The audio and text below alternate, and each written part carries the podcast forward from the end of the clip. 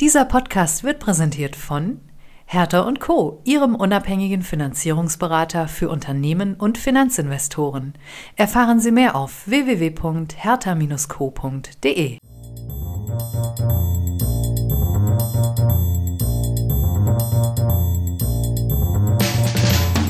What's up Corporate Finance? Der Podcast für die deutsche Corporate Finance Szene.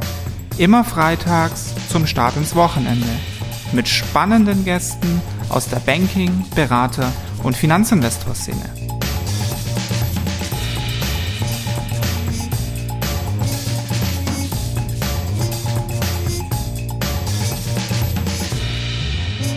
Was man sich natürlich immer dann angucken muss aus Kreditnehmersicht ist, kann ich das irgendwie im Griff haben. Ja, denn wenn ich jetzt dazu sichere, wir halten uns an alle Sanktionen und wir liefern nicht in Länder, die auf irgendeiner Sanktionsliste stehen und ich kenne auch kein Unternehmen, kein Angestellter oder sonst was, der irgendwie Gegenstand von Sanktionen ist oder davon berührt sein kann.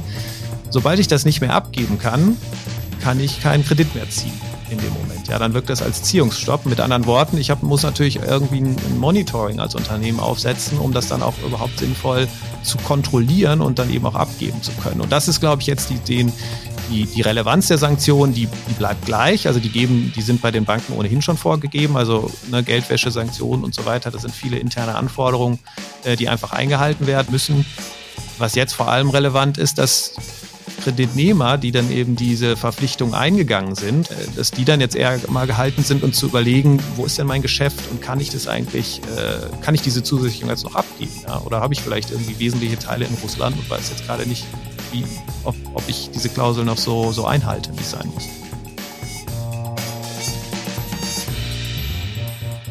What's up, meine lieben Podcast-Freunde? Mein Name ist Philipp Habdank und das hier ist einmal mehr der Podcast eures Vertrauens, What's up Corporate Finance. Ich habe ehrlich gesagt lang überlegt, ob ich es bringen kann, aber dann dachte ich mir, ach komm, was soll's, wir sind ein lässiger Podcast, muss ich halt bei Podigy einmal das Häkchen bei freizügiger Sprache setzen. LMA, leckt mich am Arsch, sind das viele Vertragsseiten. Das dachte ich mir, als mein heutiger Gast mir einmal äh, das Muster für so einen LMA-Vertrag zugeschickt hat. Gefühlt 1000 Seiten mit 2000 Klauseln und bei mir am Ende einfach nur 3000 Fragezeichen.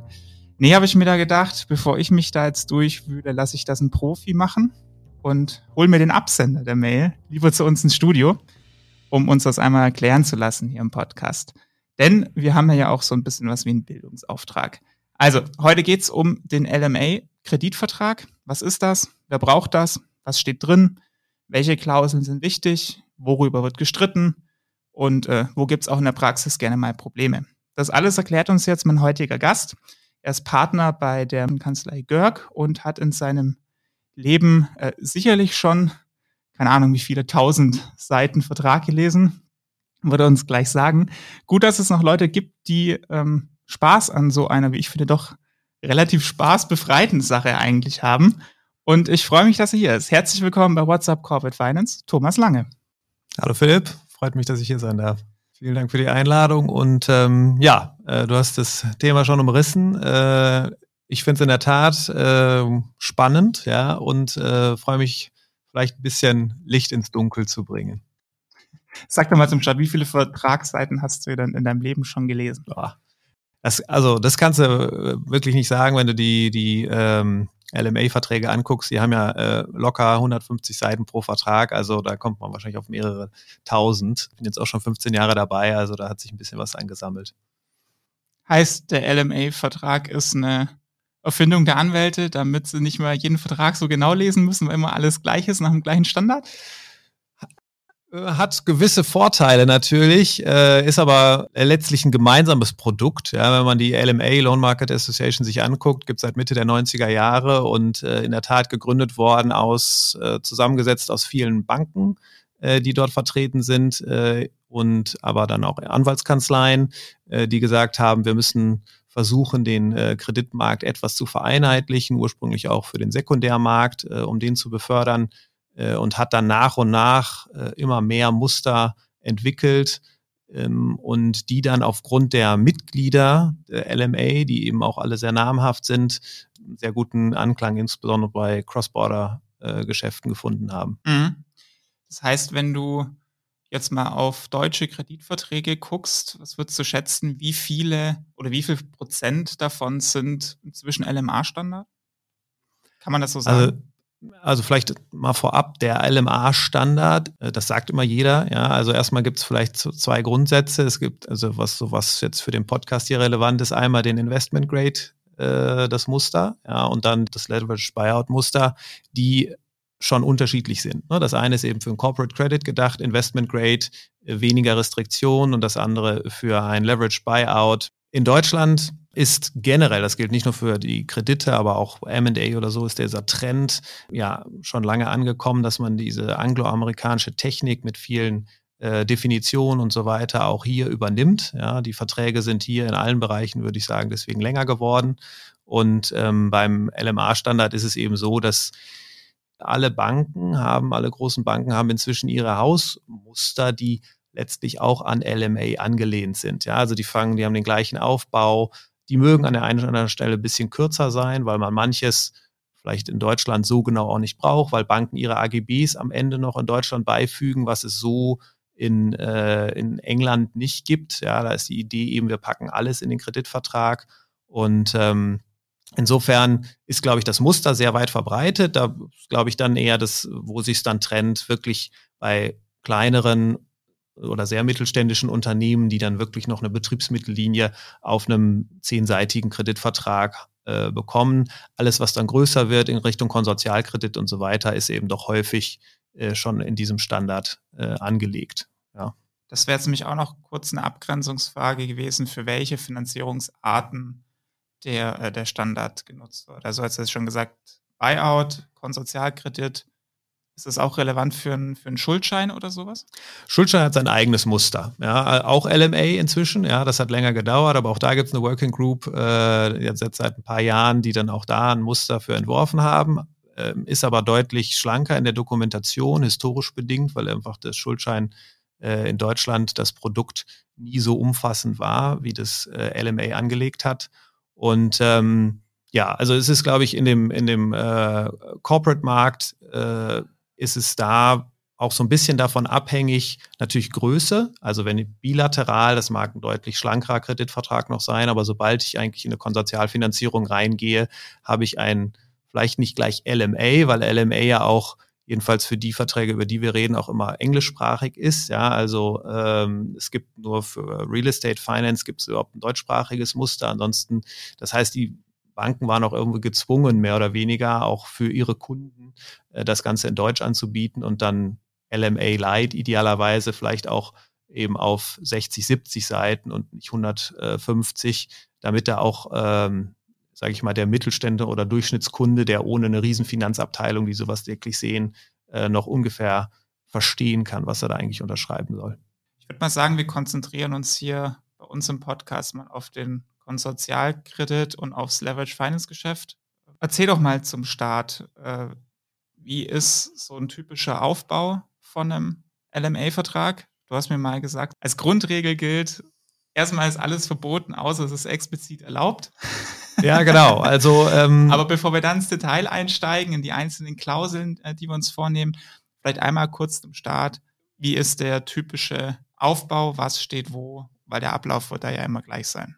Genau. Wir haben erstmal, das ist eben diese Technik, die ich gerade schon angesprochen habe, erstmal eine ganze Reihe von Seiten, das können 20, das können auch 40 sein, Definitionen, ja, also Betre Begriffe, die im, immer wieder vorkommen äh, und für den ganzen Vertrag relevant sind. Das ist für den ungeübten Leser meistens sehr äh, schwierig, ja, muss man sagen, weil man, ähm, wenn man diese Definition das erste Mal liest und wann kommen die überhaupt vor und wofür ist es relevant, äh, aber das ist eben diese Technik, die, die sich einfach durchgesetzt hat.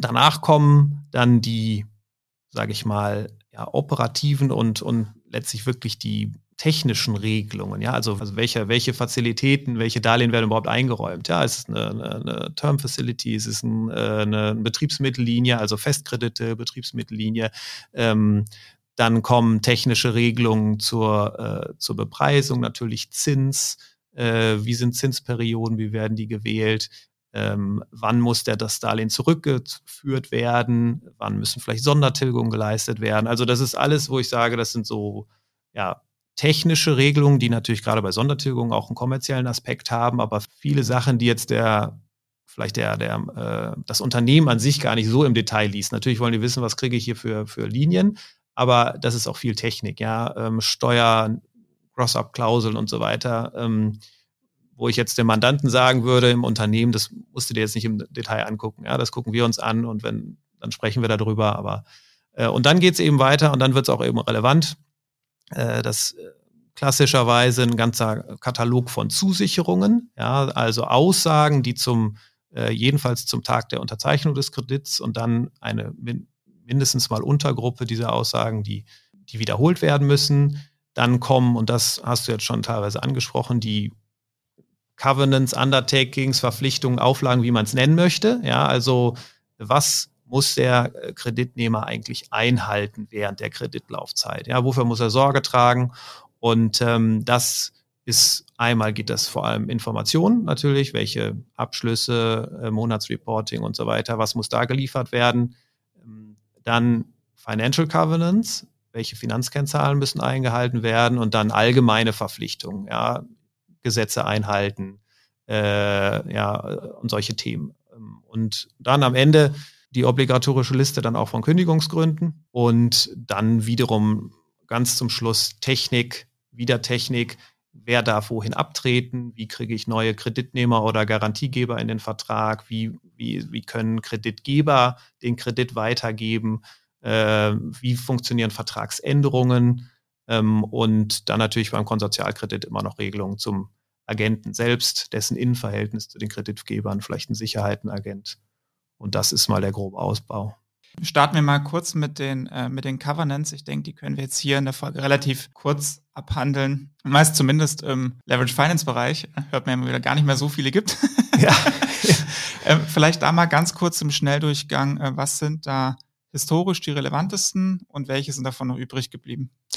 Ja, also man kann da sagen, dass äh, in der Tat im Leverage Buyout Bereich hat man fast jetzt häufig nur noch, würde ich sagen, ein Leverage Covenant, also der äh, Nettoverschuldungsgrad des Unternehmens. Teilweise geht's ja sogar in die Richtung, dass es dann äh, Covenant Light, ja, also gar kein Covenant oder vielleicht nur noch einer, der getestet wird, wenn die Betriebsmittellinie äh, zu einem gewissen Prozentsatz gezogen worden ist. Ähm, gleichwohl sehe ich da schon dass jedenfalls dieser eine äh, Covenant doch eigentlich immer vorhanden ist. Ja. Und ähm, wie war das vorher oder wie ist es auch jetzt noch vielleicht, wenn man in aus dem Leverage Buyout Markt rausgeht, in Corporate Finanzierung, wo äh, das Rating vielleicht auch noch nicht so stark ist, gibt es eben klassischerweise noch einen äh, Schuldendienstdeckungsgrad, ja, also das EBTA, was das Unternehmen erwirtschaftet, im Verhältnis äh, zum Schuldendienst, Tilgung und, und Zins es gibt einen reinen Zinsdienstdeckungsgrad. Das ist auch einer, der am schnellsten, glaube ich, weggefallen ist. Aber kann das Unternehmen eigentlich die Zinsen erwirtschaften? Ähm, wobei auch da, also je nachdem, in welchem Umfeld man sich bewegt, ja, Niedrigzinsumfeld stimmt natürlich, aber ja, also ich sag mal, Debtfonds, je nachdem, wer, wer finanziert, sind ja doch noch äh, nicht ganz unerhebliche Finanzierungskosten. Dann gibt's teilweise noch Sachen wie wirtschaftliches Eigenkapital oder solche Themen, ja, je nach, jetzt auch in der Krisenzeiten, äh, zu Corona-Zeiten Mindest-EBTA oder eine Mindestliquidität, die dann eingebaut worden ist, weil man einfach gesagt hat, das wollen wir monitoren. Aber wie gesagt, das hängt wirklich sehr stark vom, vom Segment ab, wo das Geld gegeben wird. Covenant Light versus Covenant Loose sind ja auch noch zwei Begrifflichkeiten. Äh, die, für, die, für die Abgrenzung gibt es, glaube ich, ist keine wissenschaftliche, ähm, habe ich zumindest noch keine gefunden. Ähm, wie grenzt du das voneinander ab? Ja, also in der Tat ist die, die Terminologie da nicht ganz einheitlich. Ja, Light äh, sind, wird, glaube ich, mehrheitlich so verwendet, dass man dann sagt, dass in der Tat überhaupt kein Covenant mehr drin ist, jedenfalls kein Covenant, der dauerhaft einzuhalten ist, sondern allenfalls vielleicht, das ist eben äh, aus, aus Anleihen und so weiter bekannt, vielleicht aus äh, einem Covenant, der nur getestet wird, wenn äh, wenn der, die Betriebsmittellinie zu einer gewissen Anzahl gezogen wird oder wenn bestimmte Maßnahmen getroffen werden wollen. Ja, also wenn ich zum Beispiel eine Akquisition machen will, dass ich nur dann gucke, wie ist eigentlich der, äh, der Covenant. Ähm, das ist äh, für mich Covenant Light und Loose im Sinne von locker Ja, das beschreibt eigentlich den Prozess, äh, den wir gerade schon ähm, angerissen haben, dass von vielleicht ursprünglich man gesagt, man hat drei Covenants, geht man jetzt inzwischen auf einen. Also es wird lockerer, es wird vielleicht mehr Headroom eingeräumt, ja, also äh, im Sinne von äh, Spielraum, die, dem, die der, der äh, dem Unternehmen gegeben wird. Ja, also die Planzahl, das Unternehmen plant ja eine gewisse Entwicklung, wirtschaftliche Entwicklung, und der Headroom beschreibt dann im Prinzip, wie viel Prozent wird dem äh, Unternehmen da drauf als Sicherheitszuschlag gegeben, äh, damit, wenn was nicht ganz so läuft, damit man nicht sofort den Covenant gerissen hat. Ja? Mhm. Und das mag in Krisenzeiten enger sein, 5, 10 Prozent. Äh, und das ist vielleicht im LBO-Bereich auch mal 35 Prozent. Ja. Ähm. Gibt es da einen Unterschied zwischen Banken und Debt Funds? Das ist vielleicht mal so eine grundsätzliche Frage oder sind die da grundsätzlich relativ allein mit den Interessen und Forderungen? Ja, das kommt auch da, glaube ich, sehr stark. Auch da gibt es ja inzwischen schon Auswertungen auch von euch, äh, ähm, in welchem Markt die Debtfonds sehr stark sind und äh, gerade im äh, Akquisitionsfinanzierungsbereich äh, sind die Debtfonds ja doch inzwischen erheblich äh, ja, vertreten und haben eben auch die Bereitschaft, durchaus da diese gewissen Headrooms, aber auch an anderen Bereichen einzuräumen, wobei man da auch sagen muss, äh, wenn man die richtige Transaktion hat, äh, die auch für ein Bankenkonsortium interessant sind oder eine Bank alleine äh, mit einer Super Senior Finanzierung, äh, sind auch da sehr flexible Konditionen möglich. Ja. Was ist der Unterschied von den Headrooms zu den Baskets? Also hört man ja auch oder liest man auch sehr viel in dem Zusammenhang, gerade wenn man mit Finanzierungsberatern spricht, ja, Baskets groß machen. Was, ja. was ist der Unterschied? Ja, also Headrooms hatte ich ja gerade angefangen zu beschreiben. Das ist, also sind eigentlich ganz unterschiedliche Konzepte, passen aber alles unter der großen äh, Überschrift Loose, ja, im Sinne von, du gibst dem Unternehmen mehr Freiraum, sich zu entwickeln. Ne? Also Headroom ist in der Tat, ähm, der Headroom wird angesetzt auf die Unternehmensplanung. Die Unternehmen plant eben, weiß ich nicht, eine Verschuldung von äh, in einem Jahr drei und dann im nächsten Jahr äh, zweieinhalb, ja, und äh, dann würdest du den Headroom ja nicht bei drei und zweieinhalb ansetzen, weil dann, sobald irgendwas schief geht und nicht genau läuft wie plant, wird sofort der Covenant gerissen. Deswegen kommt ein Spielraum, Headroom obendrauf und der kann eben äh, 10% sein, dann würdest du sagen, du reist nicht bei äh, ja, drei, sondern drei plus zehn Prozent und wenn ich das, äh, dann ist der Covenant erst gerissen oder du bist eben in einem noch lockeren Umfeld und packst 30 Prozent obendrauf. Ja, hast natürlich viel mehr Möglichkeit dann, äh, bevor du ein Covenant wirklich reißt. Das ist der Headroom. Die Baskets, jetzt so ein bisschen das, was du kurz angesprochen hast, die, die Konzeption bei den ganzen Auflagen und Verpflichtungen, die ein Kreditnehmer eingehen muss, ist ja in der Tat nach LMI so, man darf überhaupt keine, sage ich mal, Finanzverbindlichkeiten eingehen als Unternehmen, es sei denn, die sind entweder in der Definition oder im Vertrag ausdrücklich erlaubt. So, und dann kommt, was man eigentlich alles darf. Man darf natürlich die äh, Verbindlichkeiten eingehen, die im Kreditvertrag selbst äh, durch diesen Kreditvertrag ausgelöst werden. Dann gibt es eben noch ein paar sonstige, die einfach das Unternehmen braucht, sonst kann es gar nicht arbeiten. Und dann kommt immer ein, ja, just sagen, Auffangtatbestand, also sozusagen in der langen Liste dessen, was dann vielleicht erlaubt ist, kommt ein allerletzter Punkt und der sagt, und alle sonstigen Finanzverbindlichkeiten, die nicht ausdrücklich in den vorstehenden Liste erwähnt sind, bis zu einem Umfang von. Und dann kommt klassischerweise ein Eurobetrag äh, oder neuerdings insbesondere aber auch im LBO-Bereich sogenannte Grower Baskets, ja, die dann sagen, der größere von Eurobetrag oder einem Prozentsatz des EBITDA. Mit anderen Worten, wenn das Unternehmen wächst, wächst dieser Basket automatisch mit durch diese flexible Anknüpfung. Ähm, und das ist dann der Basket. Ja, das heißt, ich habe dann, wenn da steht zwei Millionen, dann habe ich ein Basket für Finanzverbindlichkeiten von zwei Millionen. Und dann habe ich vielleicht noch einen weiteren Basket für erlaubte Veräußerungen von Vermögensgegenständen. Dann habe ich ein Basket für Darlehen oder Sicherheiten.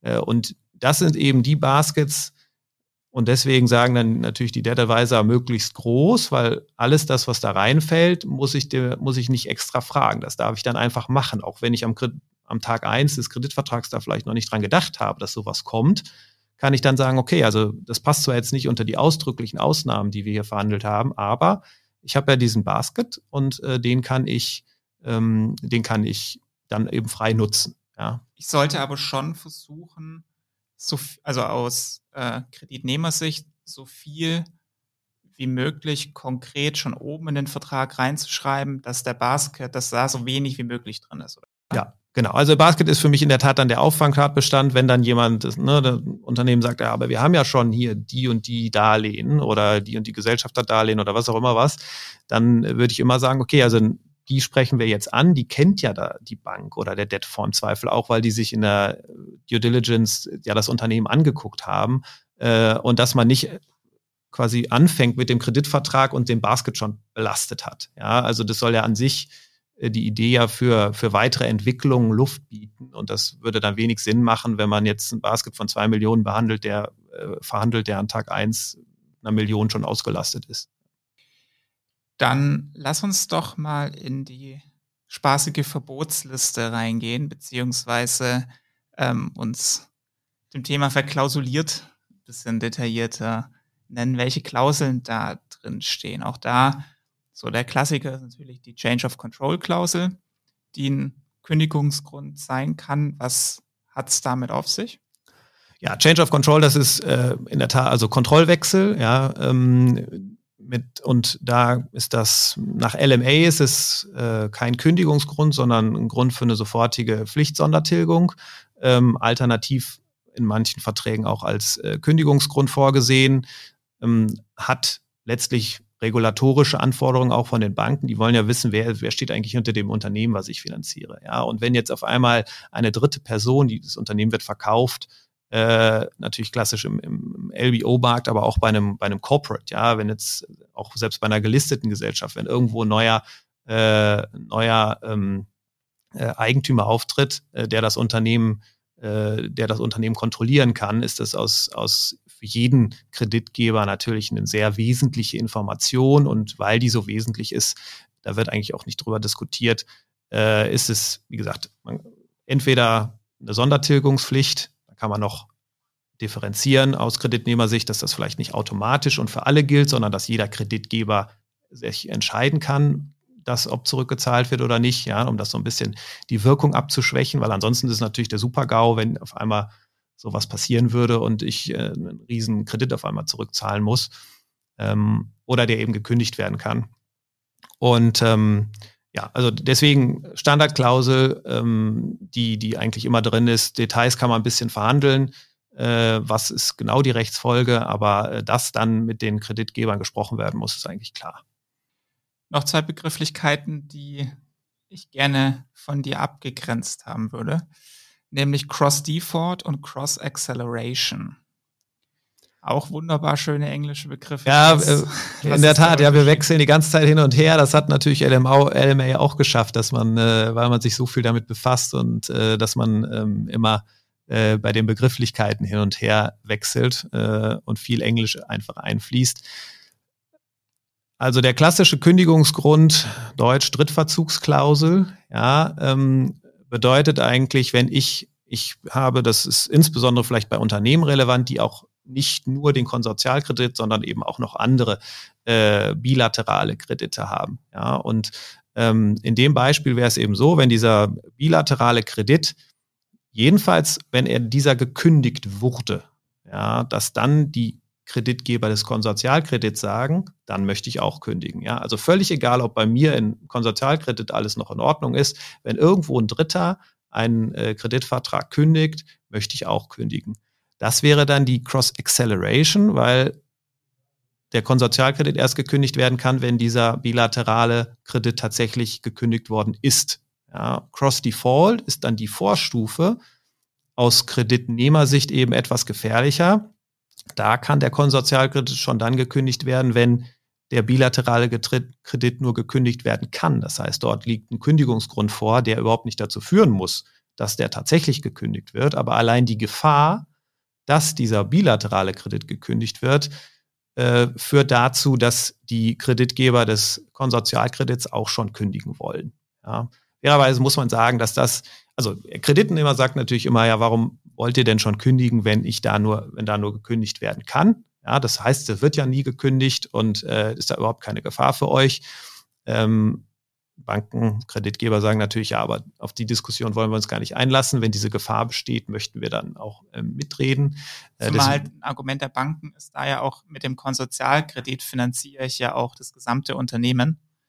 Ähm, dann soll ja. auch sich der Ausfall genau. quasi genau. also, auf alles beziehen. Ne? Richtig, ja. Also das ist, muss man letztlich ähm, äh, sehen, dass das einfach ein wichtiger Punkt für die Banken ist, wenn irgendwo wirklich was gekündigt werden kann. Und es gibt ja auch da noch kann ja auch eine Grenze, wird eben häufig vereinbart, um, um so eine Gefahr, dass nicht irgendwelche Kleinstthemen dazu führen, dass auf einmal eine ganze Konsortialfinanzierung gekippt werden kann.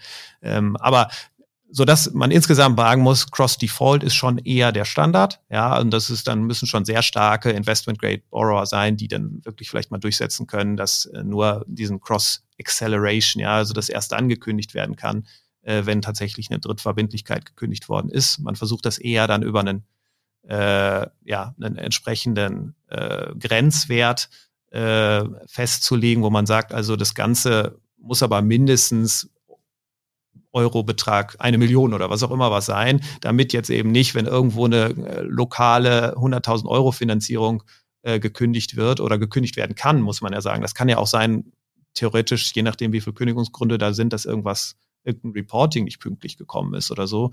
Äh, dass dann, äh, dass dann der große Konsortialkredit auf einmal gekündigt wird. Was auch immer überall drin steht, sind ja die, die MAC-Klauseln. Wenn sich irgendwie das Umfeld gravierend verschlechtert oder generell sich die Situation gravierend äh, verschlechtert, ähm, da hatte ich immer mitgenommen, das ist extrem schwierig, das konkret zu bekommen. Ähm, vielleicht mal an einem konkreten Beispiel, wenn wir jetzt so eine gerade anlassbezogen sowas haben wie in Situationen wie in, wie in, wie in, wie in Russland, ähm, wo sich ja schlagartig schon mal eine Situation auch das Umfeld verändert. Fällt sowas drunter? Ähm, ist das ein konkreter Grund oder wie handhabt man die MAC-Klauseln? Ja, also äh, in der Tat, ja, MAC äh, oder ja, Material Adverse Change oder in einer anderen Definition Material Adverse Effect, ja, MAE, ähm, sind auch wieder im deutschen BGB gibt es eben den, äh, die Kündigung wegen wesentlicher Vermögensverschlechterung. Ja, und äh, da kommt man mit vielen äh, kleineren Finanzierungen eigentlich auch gut aus und äh, das auch mit den AGBs der Banken.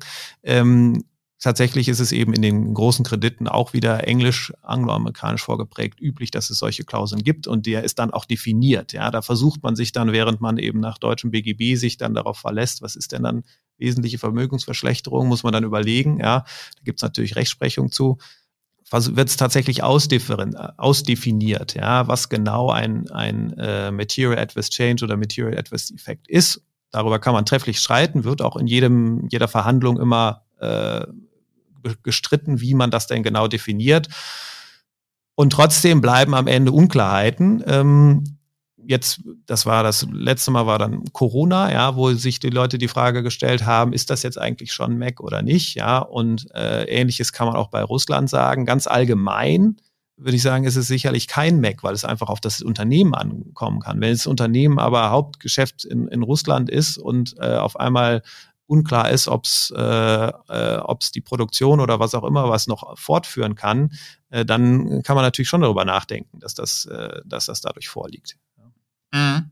Würde ich jetzt mal provokant sagen, lohnt sich doch eigentlich gar nicht, das ausführlich zu definieren, weil am Ende weiß ich ja eh nicht, welches Risiko kommt und es landet dann im Einzelfall doch eh vor dem Gericht, das dann entscheidet, oder? Ja, oder es ist eben ein großes Prognoserisiko. Ja, ich glaube gerade, also generell werden Kredite ja ohnehin sehr, sehr, sehr selten gekündigt. Äh, allein auf einen Mac gekündigt, glaube ich, ist, ist wäre die absolute Ausnahme, weil die, weil der Kreditgeber natürlich das Risiko trägt, dass sich dann am Ende herausstellt, dass äh, bei dieser ganzen Schwammigkeit dass irgendein Richter dann sagt, das hat, war doch kein Mac hier, äh, ich sehe das anders und dann hat das Unternehmen oder ist der Kredit zu, äh, zu Unrecht gekündigt worden mit möglichen Schadensersatzpflichten. Also insofern äh, sind da äh, Kreditgeber durchaus vorsichtig äh, und man kann wahrscheinlich in der Tat länger diskutieren, ob einem das jetzt viel mehr bringt als dieser deutsche sehr allgemeine Begriff der wesentlichen Vermögensverschlechterung.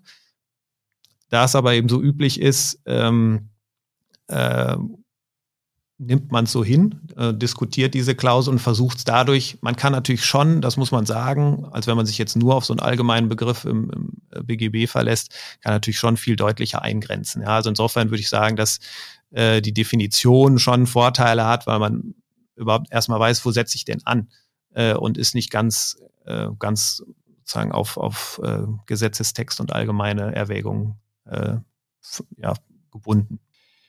Was mir die, vor allem die Banken äh, zu dem Thema die letzte Zeit oder in den letzten Jahren mehr berichtet haben, ist das Thema Sanktionen und Korruption. Ähm, da hast du mir ja im Vorgespräch auch schon mal gesagt, dass das eigentlich so ein Wunderpunkt bei den Banken ist, äh, durch die ganzen Strafzahlungen, die sie auch nach der Finanzkrise und so ähm, hatten, hat er alles keinen Spaß gemacht.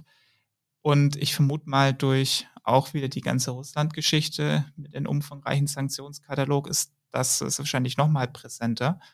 Ähm, was muss ich da beachten oder um was geht es da im LMA-Vertrag? Ja, also der LMA interessanterweise oder vielleicht auch nachvollziehbarerweise gibt da äh, kein Muster vor. Ja, also gerade die Sanktions- oder Antikorruptionsklausel gibt es äh, jedenfalls in dem Investment Grade und Leveraged Buyout gibt es kein, äh, keine Musterdefinition. Ja.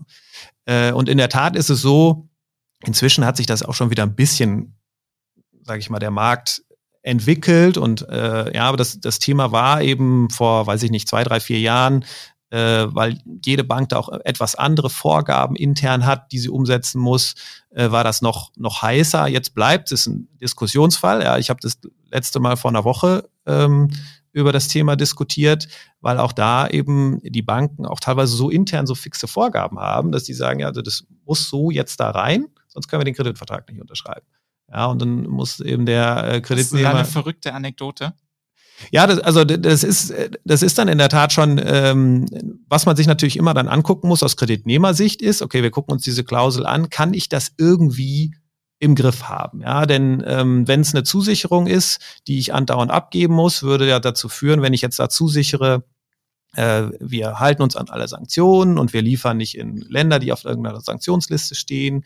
Und ich kenne auch äh, kein Unternehmen, kein Angestellter oder sonst was, der irgendwie Gegenstand von Sanktionen ist oder davon berührt sein kann.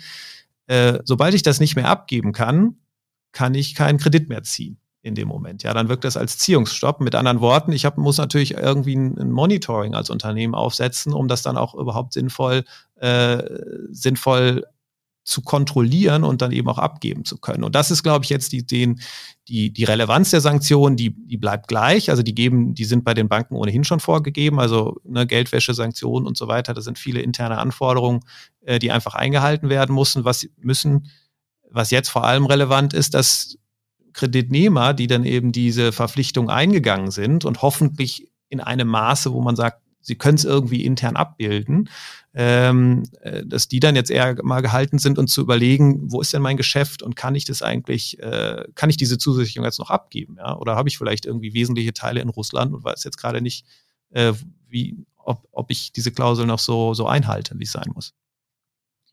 Und das alles bekommt ihr, die ganzen Diskussionen und Verhandlungen bekommt ihr in zwei bis zweieinhalb Tagen hin, speziell im Leverage Finance ja, Prozess, also der zwei, ja immer mehr Druck hat und immer mehr Schnelligkeit und noch. Das stimmt. Da äh, zwei zweieinhalb Tage ist natürlich sehr sportlich, ja, aber ähm, es kann schon kann schon sehr sehr schnell gehen. Ähm, wobei da glaube ich eben auch das, was du am Anfang gesagt hast, ja, da gibt's eben äh, gewisse Standards. Ähm, die die beteiligten Spieler sind alle sehr professionell, auch eben die dann mit PE-Hintergrund äh, die wissen auch, äh, das ist dann nicht so, wo man vielleicht einen Mittelständler, dem man erstmal den Vertrag durchführen muss und sagen, und da müsst ihr hier aufpassen und das müsst ihr das angucken. Das kennen die Beteiligten dann und so ist es dann auch eigentlich nur möglich, dass man relativ in kurzer Zeit äh, auch, auch ja, dokumentationsmäßig große Verträge einfach umsetzen und, und, und verhandeln kann, weil am Ende so viel dann doch eigentlich akzeptiert oder wo man sagt, da entwickelt sich der Markt hin oder da ist der Markt jetzt, weil man muss ja fairerweise sagen, das haben wir noch nicht angesprochen, dass das LMA-Muster ja auch sehr, sag ich mal, Banken- und Kreditgeber freundlich noch geprägt ist. Das heißt, ein typischer Sponsor, ein PE-Unternehmen würde äh, nicht das LMA-Muster da anfangen und sagen, also wir, das ist jetzt unser Kreditvertrag für unsere Akquisition, sondern die haben im Zweifel eigene, äh, eigene äh, Muster, die dann doch deutlich äh, freundlicher äh, für die fürs äh, zu akquirierende Unternehmen sind. Ja. Um das Sanktionsthema einmal nochmal zuzumachen, ist das ein klassisches Bankenthema und die Debt Funds haben da schlicht auch weniger regulatorischen Druck oder merkst du da keinen Unterschied. Ein Thema ist es für beide. Ähm, und auch, auch die Debtfondsfinanzierung enthalten Sanktions- und Antikorruptionsklauseln, weil natürlich auch da entsprechend ähm, Vorregularien, ja, auch da ähm, Aufsichtsvorgaben und so weiter bestehen, äh, die einfach eingehalten werden müssen. Aber jedenfalls nach meiner Wahrnehmung haben die, äh, die Fonds da deutlich mehr Spielraum und können, äh, können das vielleicht auch individueller und es ist nicht so stark wie, wie gesagt, bei einer Konsortialfinanzierung, wo man dann vielleicht fünf Banken oder einen Clubdeal hat, die dann auch noch unterschiedliche internen Vorgaben haben. Und da muss man versuchen, irgendwie eine Klausel zu finden, die allen gerecht sind, die aber am Ende auch noch das Unternehmen irgendwie leisten kann. Ja, und das ist äh, da äh, komplizierter ähm, und da doch bei den Debtfonds, würde ich sagen, etwas einfacher. Ich würde jetzt gerne abschließend mit dir unser Fragen-Quickie-Spiel spielen. Sehr gut. Da Kurze warte ich Fragen. schon die ganze Zeit drauf. Sehr gut. Das heißt, du weißt ja auch schon, kennst ja schon die Spielregeln. Hauptsache kurz und knackig. Bist du bereit? Ja. Sehr schön. Zum Start eine persönliche Frage. Was liest du denn gerne in deiner Freizeit außerhalb von Kreditverträgen? Ähm, Krimis. Ist ja auch ähnlich. Ja, kann sein. Banken oder Debt Funds, mit wem sind die Verhandlungen zu den Kreditklauseln härter oder anstrengender? Das kommt drauf an, muss der Jurist sagen, ja, äh, und der Anwalt, aber äh, Debtfonds kann in Einzelfällen schon etwas schneller gehen. Hand aufs Herz, wo müssen Kreditnehmer wirklich ausfechten und wo tickt vielleicht doch die anwältliche Stundenuhr gerne mal ein bisschen länger als unbedingt nötig? Also die äh, ausfechten müssen sie natürlich einmal kommerziell die Themen, ja, weil das da sind wir gar nicht äh, involviert. Das ist natürlich aus, aus äh, Unternehmenssicht sehr wichtig. Und ansonsten würde ich sagen, sind wirklich ist ein Schwerpunkt die operativen Einschränkungen, die, dass die so äh, angelegt sind, äh, dass das Unternehmen damit arbeiten kann, weil sonst dazu führt, äh, dass man einen Waiver nach dem nächsten stellen muss. In einem Satz, was ist ein Waiver? Ein Antrag an den Kreditgeber, bestimmte Maßnahmen zuzulassen, die nach dem Kreditvertrag nicht erlaubt sind. Was schätzt du, wie viele Arbeitsstunden bedeutet, oder was heißt schätzen, das kannst du eigentlich genau sagen, ähm, wie viele Arbeitsstunden bedeutet ein LMA? A-Vertrag für dich von Anfang bis Ende? Das kommt wirklich drauf an. Es gibt, es gibt ja dann das Muster und es gibt ein, ein Termsheet, äh, was im Zweifel verhandelt worden ist und dann, oder ein Commercial Termsheet, wie auch immer, und dann muss eben der Vertrag daran angepasst werden. Also wenn es wenig ist, kann es ein Tag sein, es kann aber auch vielleicht äh, drei Tage, ja, nicht vielleicht von morgens bis abends, aber sein, das ist, also das ist schon, muss alles schon diese, weiß ich nicht, 200 Seiten müssen schon ordentlich durchgearbeitet werden, ja. Machen die LMR-Standards die Restrukturierung leichter als bei bilateralen Verträgen? Ja, nein?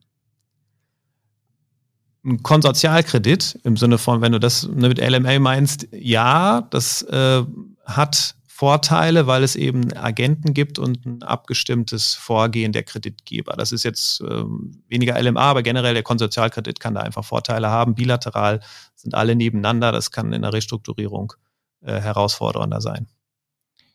Was könnte deiner Meinung nach bei dem LMA-Standard noch verbessert werden? LMA ist bewusst nicht immer ganz sozusagen folgt jedem Trend. Ja, also es sind mit Sicherheit eher, dass man jetzt sagen würde, man könnte ein Muster, äh, was noch mehr in Richtung Debtfonds geht oder auch äh, für Intercreditor, dass die da eigentlich mehr noch anpassen an die, äh, an die tatsächlichen Gegebenheiten, wie es jetzt heute ist. Aber LMA sagt bewusst, wir wollen jetzt nicht jedem Trend hinterher äh, hecheln, sage ich mal, sondern wir setzen erst dann um, wenn wir glauben, dass es wirklich im Markt so anerkannt und zwar auf Kreditnehmer- und Kreditgeberseite. Äh, deswegen ähm, ist das, glaube ich, schon ähm, jedenfalls immer eine super Startbasis. Und dein abschließender Appell an die Banken und Debt Funds für die nächsten Klauselverhandlungen? Was wünschst du dir von den Banken und Debt Funds? Ja, natürlich immer eine sehr operative Herangehensweise. Also wir verhandeln ja Klauseln nicht nur, weil wir verhandeln wollen, sondern weil wir dem Unternehmen eine vernünftige Arbeit ermöglichen wollen und, und auch die Banken nicht, wie gerade mit dem zu schnell mal Anfragen stellen wollen, weil wir jetzt gemerkt haben, jetzt ist doch was nicht erlaubt. Ja, also insofern eine äh, durchaus wirtschaftliche und, und operative Herangehensweise, um dem Unternehmen äh, die Möglichkeiten zu, zu geben, sich auch äh, vernünftig zu entfalten. Mhm. Cool. Vielen, vielen Dank, Thomas. Schön, dass du ja. da warst. Hat echt Spaß gemacht und Ich habe auch wieder eine ganze Menge über Kreditverträge gelernt und bin froh, dass du mich da jetzt durchgeführt hast und ich nicht alle Seiten komplett lesen musste. Ja, ich danke. Ja, hat Spaß gemacht und ähm, ja, äh, ein doch spezielles Thema. Ähm, aber wenn du ein bisschen was mitgenommen hast, ist super. Sehr schön. Das war's für heute aber auch schon wieder mit WhatsApp Corporate Finance. Ähm, ich hoffe, ihr, liebe Zuhörerinnen und Zuhörer, habt auch was mitgenommen und euch hat die Folge gefallen.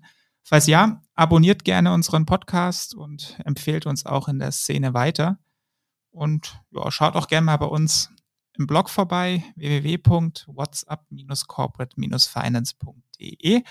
Dort gibt es noch viel, viel mehr Artikel und Podcasts so rund um die Corporate Finance Welt.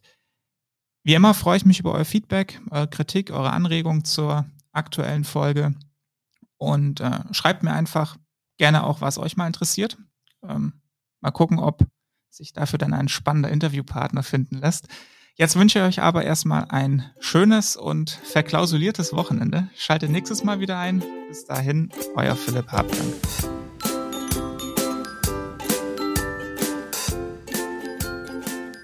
Vielen Dank an Hertha und Co. für das Sponsoring der heutigen Folge. Mehr dazu auf www.hertha-co.de. Redaktion und Host Philipp Habdank. Musik What's the Angle und What a Wonderful Day von Shane Ivers. www.silvermansound.com